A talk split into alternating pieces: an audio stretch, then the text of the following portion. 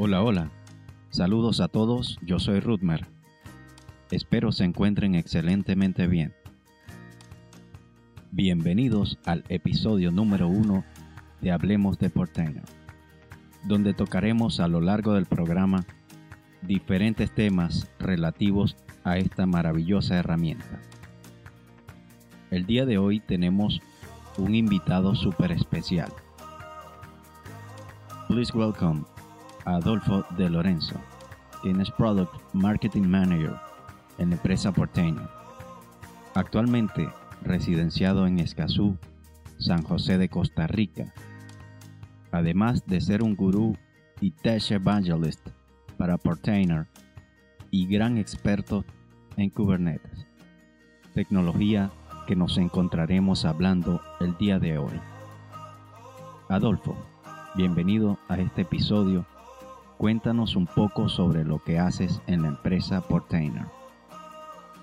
Ruler, es un gusto estar acá en este podcast contigo. Eh, muchas gracias por invitarme y mm, haré lo posible para realmente eh, presentarme como, como un gurú, como comentaste. Así que qué responsabilidad. Pero igual, muchas gracias. Como recién describiste, soy Product Marketing Manager de Portainer y Tech Evangelist, o sea, tengo estas dos responsabilidades, digamos, pero más que nada, eh, de, unas, de una manera única, mi gran responsabilidad en Portainer es promocionar la herramienta, tanto a nivel, um, digamos, básico y de negocios, como de una manera técnica, ¿no? Como eh, vamos a discutir acá en este podcast.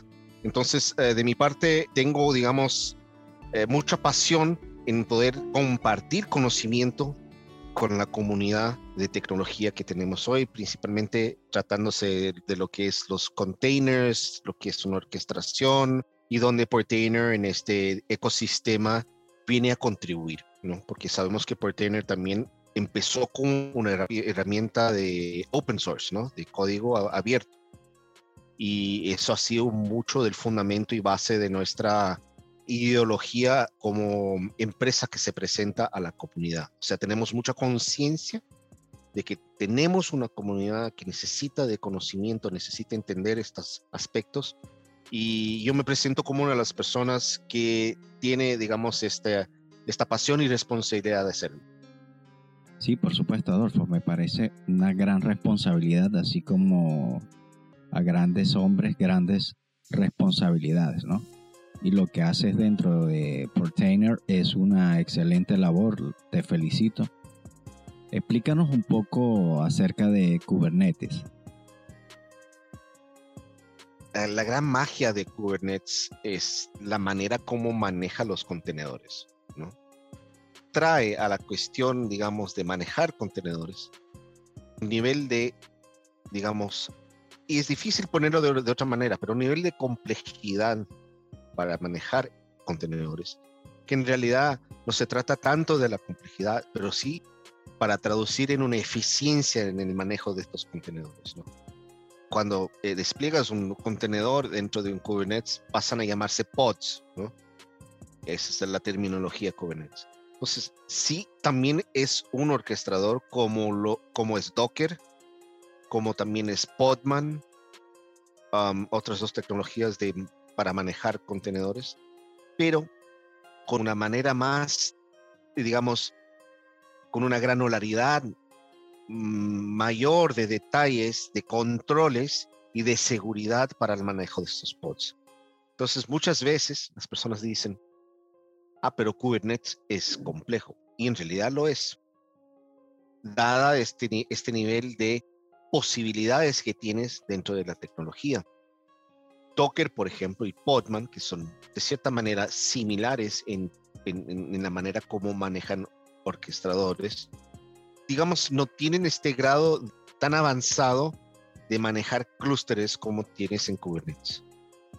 Eh, el intento de Docker de hacer algo similar, que, era, que se llama Docker Swarm, eh, nunca logró arrancar bien como una tecnología que tiene la misma robustez que tiene Kubernetes. Entonces termina que las empresas no adoptan Docker Swarm y Docker también no le ha puesto mucho empeño porque ¿qué es lo que pasa?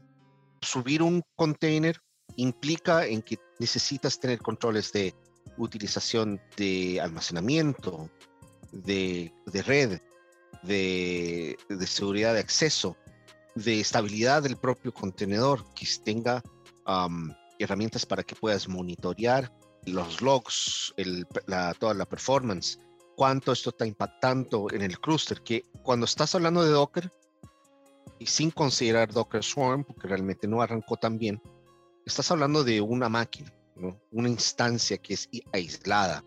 Cuando estás hablando de Kubernetes, estás hablando de la posibilidad de levantar varios nodos que son como si fueran réplicas de este contenedor que te dan más disponibilidad de esta aplicación. Entonces, porque cada nodo maneja el contenedor de manera aislada. Entonces, por ejemplo, si yo necesito un servidor web con alta disponibilidad, yo puedo levantar eh, dentro de un, de un clúster Kubernetes 10 nodos de esta aplicación, de manera que yo tengo seguridad que voy a tener desempeño y disponibilidad de la aplicación, porque tengo más nodos disponibles dentro de este clúster que me garantizan el desempeño que yo necesito.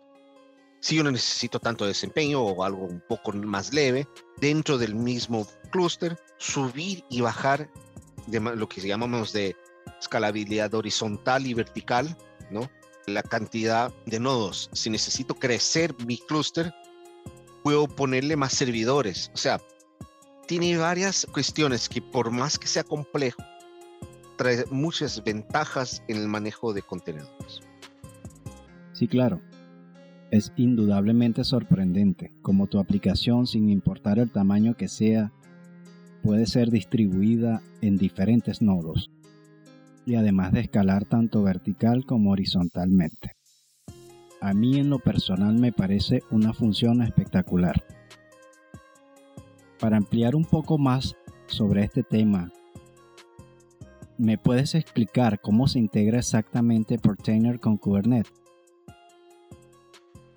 Nosotros tenemos una integración de Portainer con Kubernetes basado en la API estándar de Kubernetes. Entonces, eh, manejamos cual, todo y cualquier operación dentro del clúster basado en la API que es desarrollada y lanzada por el, equipo de desarrollo de la tecnología.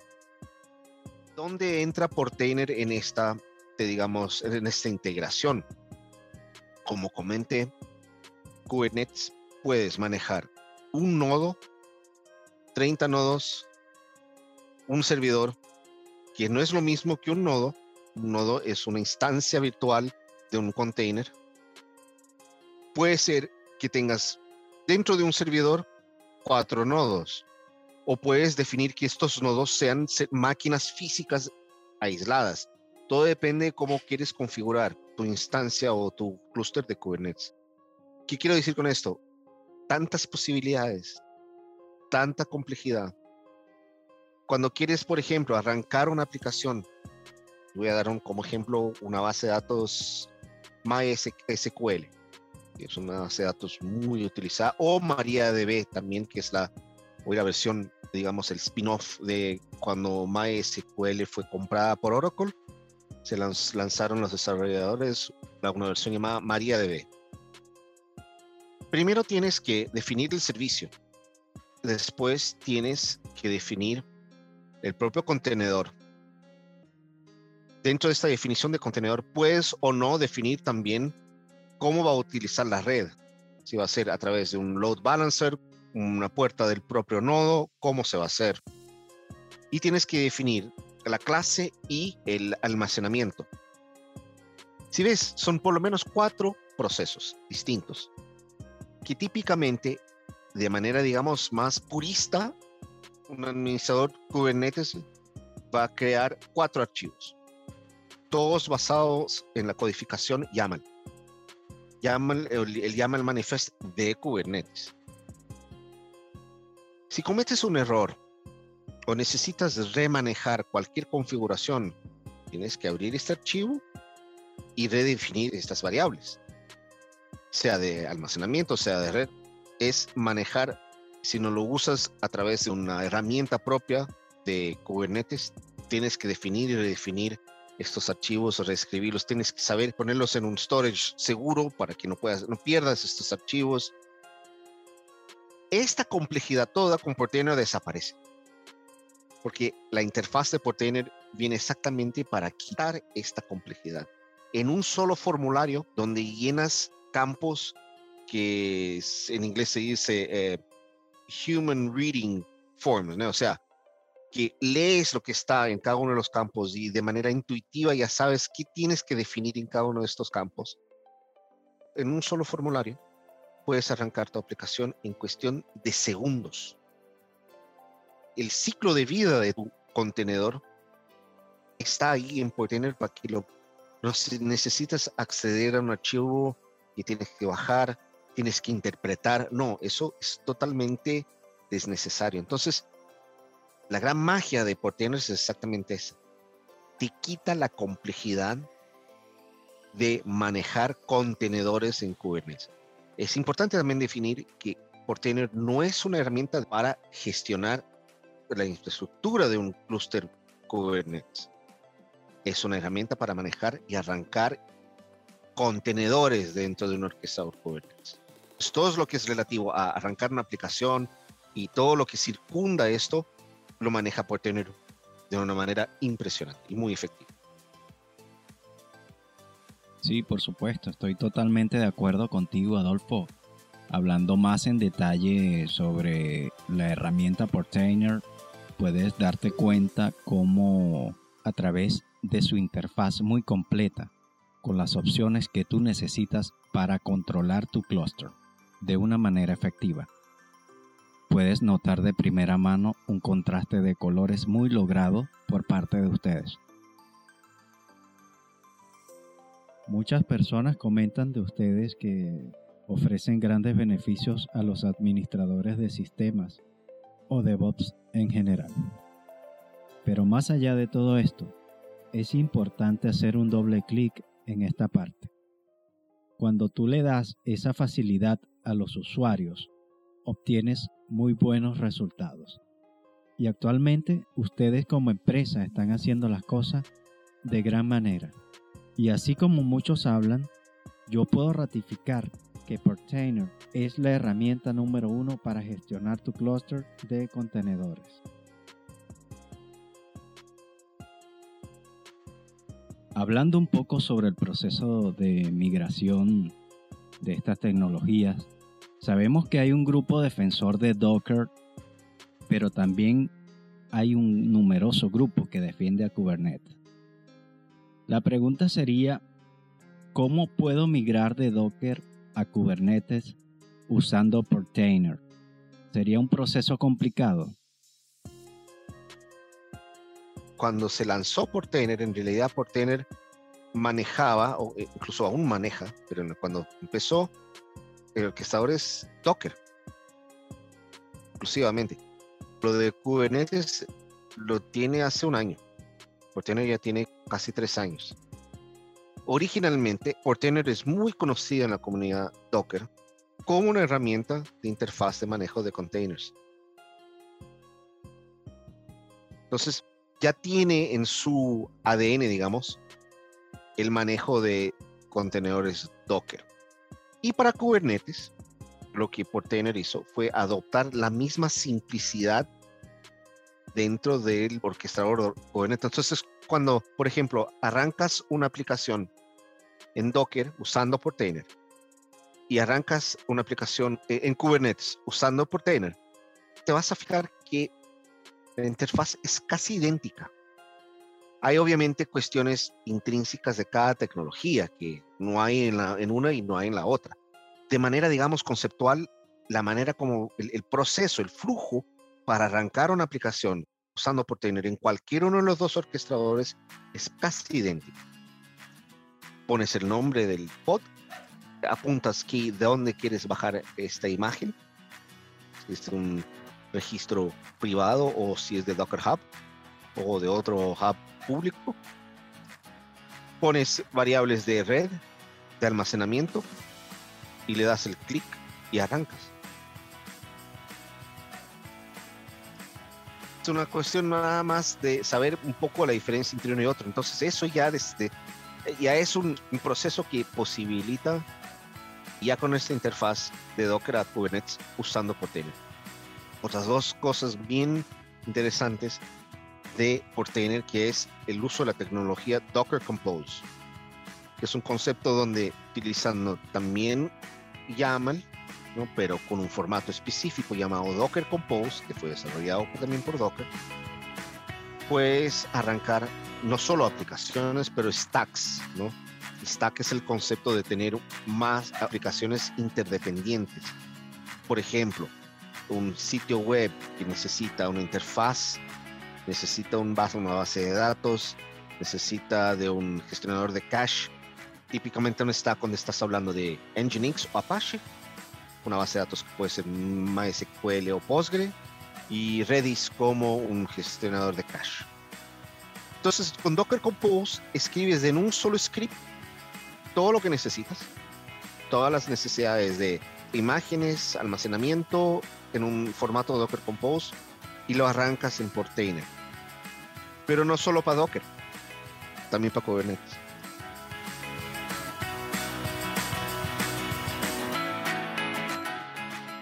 tenemos dentro de Portainer la posibilidad de utilizar la misma tecnología usando un archivo Docker Compose para arrancar esto dentro de un Kubernetes. Entonces, para darte un ejemplo práctico, si tienes unas definiciones de stacks en Docker Compose están ahí siendo manejadas por Portainer, arrancadas en Docker, siendo así gestionadas por el orquestador Docker, tomas este mismo archivo Docker Compose y le, apuntas ahora al cluster Kubernetes Portainer está manejando y dices, bueno, ahora este Docker Compose, aplícalo acá y lo va a arrancar. Obviamente que no está mágico, tiene, hay algunas cosas que tienes que reajustar, pero y yo en, en mi experiencia en 80% de los casos logré migrar de Docker Compose dentro de Kubernetes casi sin problema. Esa es otra también manera de migrar o migras utilizando ya la propia interfaz Portainer, que es muy intuitiva, o puedes usar esta tecnología de Docker Compose para migrar de Docker para Kubernetes. Algo muy particular que me sucedió hace algunas semanas, pude observar como una de mis aplicaciones, en este caso estaba utilizando Docker, pude ver un comportamiento anormal, a través de Portainer pude verificar y darme cuenta cómo mi aplicación estaba siendo atacada desde una dirección IP desde China y la cual me permitió a mí actuar de una manera inmediata, ya que Portainer te permite esa visualización de los logs de una manera tan maravillosa que te da una perspectiva muy clara en todo momento de lo que está sucediendo dentro de tu aplicación. He visto muchos posts de redes sociales que dicen que Portainer es esa herramienta mágica. ¿Qué puedes opinar tú acerca de esto? Portainer es una herramienta que maneja contenedores. Sí, la, tecnología de orquestación es Docker o si es Kubernetes, no importa. Porque la interfaz para manejar uno u el otro, obviamente respetando las diferencias de tecnología entre Docker y Kubernetes, diría que es exactamente la misma. Y cuando se trata de cuestiones de monitoreo y observabilidad, Portainer tiene una capa unificada. Ver logs corriendo en Docker o corriendo en Kubernetes tiene exactamente la misma interfaz. Puedes integrar Portainer con otras herramientas de monitoreo más avanzadas. Portainer trae una capa de APIs muy completa que te da mucha flexibilidad para integrar Portainer también con, por ejemplo, casos donde tengas una situación como la que comentaste. Tienes algún tipo de herramienta que te de contraataque, sea de DOS o basado en DNS o en lo que sea. Puedes integrar a través de APIs de Portainer estos logs para que una tercera herramienta pueda actuar encima. Entonces, no solo a través de esta interfaz única, que es muy simple en el sentido de utilizar, y avanzada en el caso de poder soportar cualquier orquestador, puedes también hacer la integración con otras herramientas que te permiten incrementar, digamos, tu infraestructura. Todo eso es parte de lo que nosotros llamamos de observability en inglés, de poder monitorear. No es solo monitorear, es observar y poder tratar un dato de log para que puedas tener una decisión de negocio, una decisión técnica inteligente dentro de tu proceso de orquestación. Entonces va más allá de simplemente ver un log. Tiene mucho más posibilidades a través de eso. Sabemos lo delicado que es una aplicación en producción. Cuando yo escucho sobre, oye, una aplicación en producción y meterle mano a esa aplicación, me da terror. ¿Es seguro utilizar Portainer para manejar tu nodo de Kubernetes en producción? Yo te diría que incluso es más seguro utilizar Portainer para manejar tu cluster Kubernetes en producción.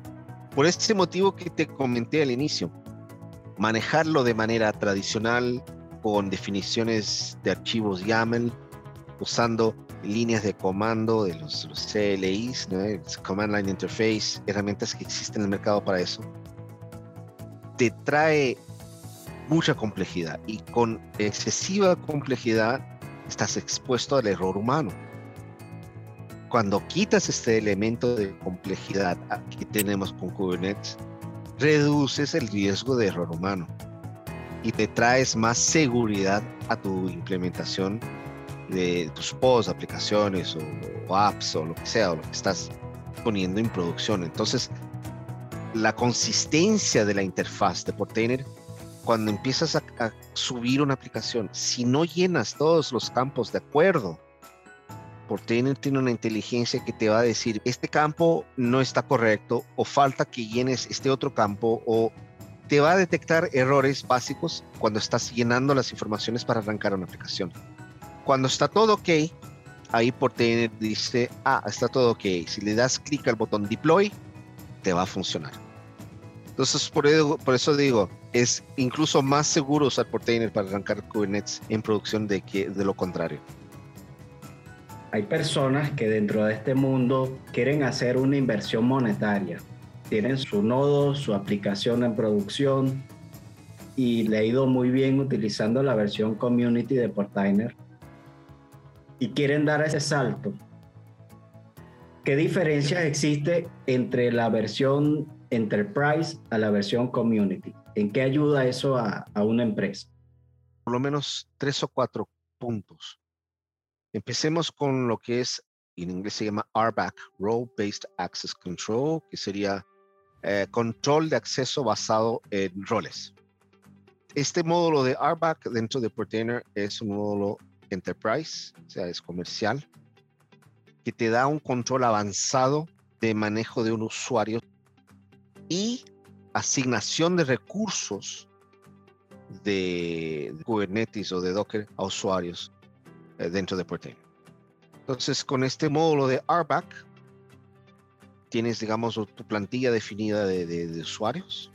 Y lo más interesante es que puedes, con este único rol de usuarios, único, digamos, esta única plantilla de usuarios, manejar múltiples ambientes, tanto de Kubernetes como Docker, porque por tener con una sola interfaz puedes tener varios clústeres Kubernetes, puedes tener varios puntos terminantes de Docker o de Azure ACI o de Docker Swarm, o sea, si tienes que manejar 40, 50 ambientes de orquestación, los puedes a través de una sola interfaz de Portainer y con una sola plantilla de usuarios puedes asignar y manejar el acceso a todos estos ambientes.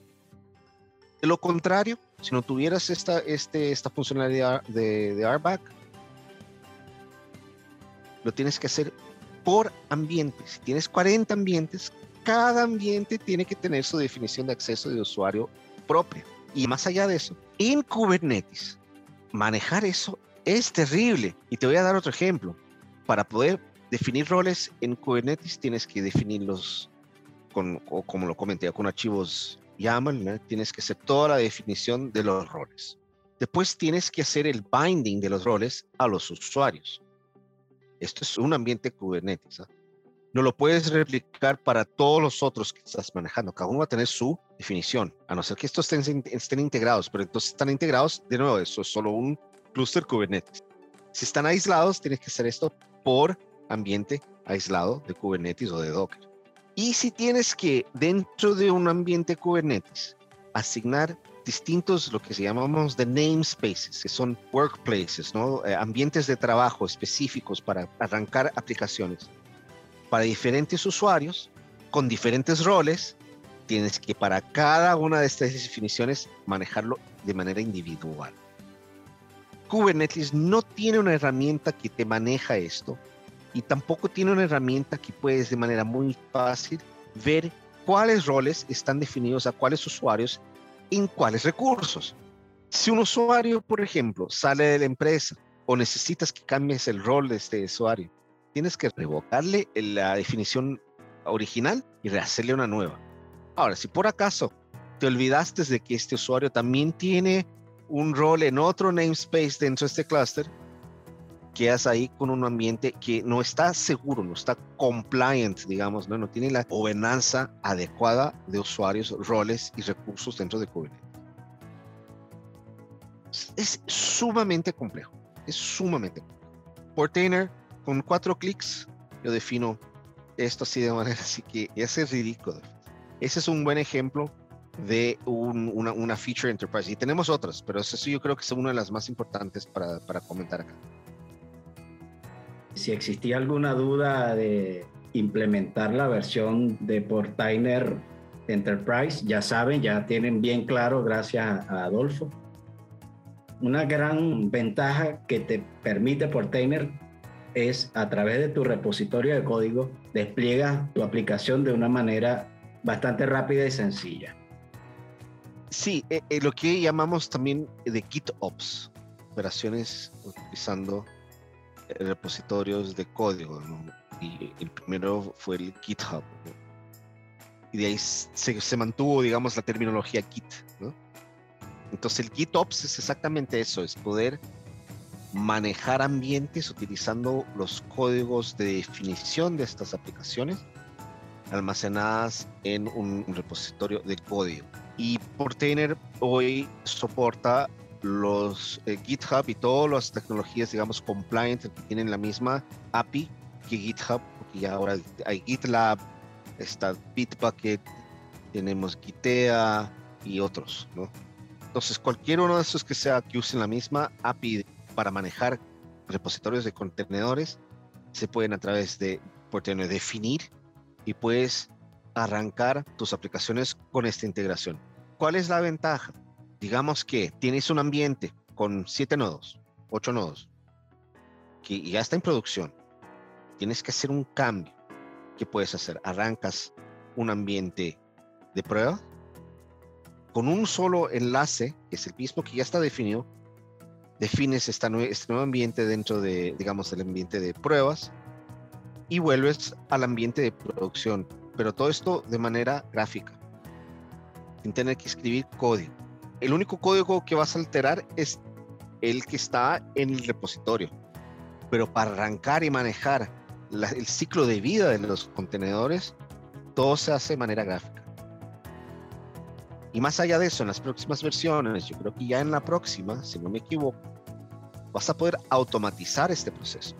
De manera que Portainer va a, va a ser, digamos, el polling, o sea, va a estar ahí monitoreando el servidor de repositorio de códigos para ver si hubo algún cambio en los, archivos definidos. Si ve que existe algún cambio, él automáticamente va a entender que tiene que reaplicar este nuevo código dentro de tu ambiente de contenedores. Eso simplifica muchísimo la vida de DevOps para poder manejar todo el ambiente de desarrollo y de operaciones de, de un orquestador el open source o el código abierto ha revolucionado grandemente el mundo. Herramientas impresionantes están naciendo a través de este código abierto, pero eso se deja ya para un siguiente capítulo. Muy agradecido de tenerte este día, Adolfo. Para mí fue un honor ser el, el host de esta entrevista. me despido agradeciéndolos a todos por escuchar este podcast. Adolfo, un mensaje de despedida, ¿qué puedes decir? Quiero siempre poder tener el privilegio de contribuir a la comunidad open source con conocimiento. Y me enorgullezco de eso, tengo pasión en poder compartir todo lo que yo sé con todos que están interesados. Y a ti, solo puedo agradecerte también a través de este canal poder mantener mi pasión, poder de cierta manera contribuir a la comunidad open source y las personas que quieren aprender lo fantástico de este mundo de tecnología. Muchas gracias, muchas gracias. Para mí también es un honor.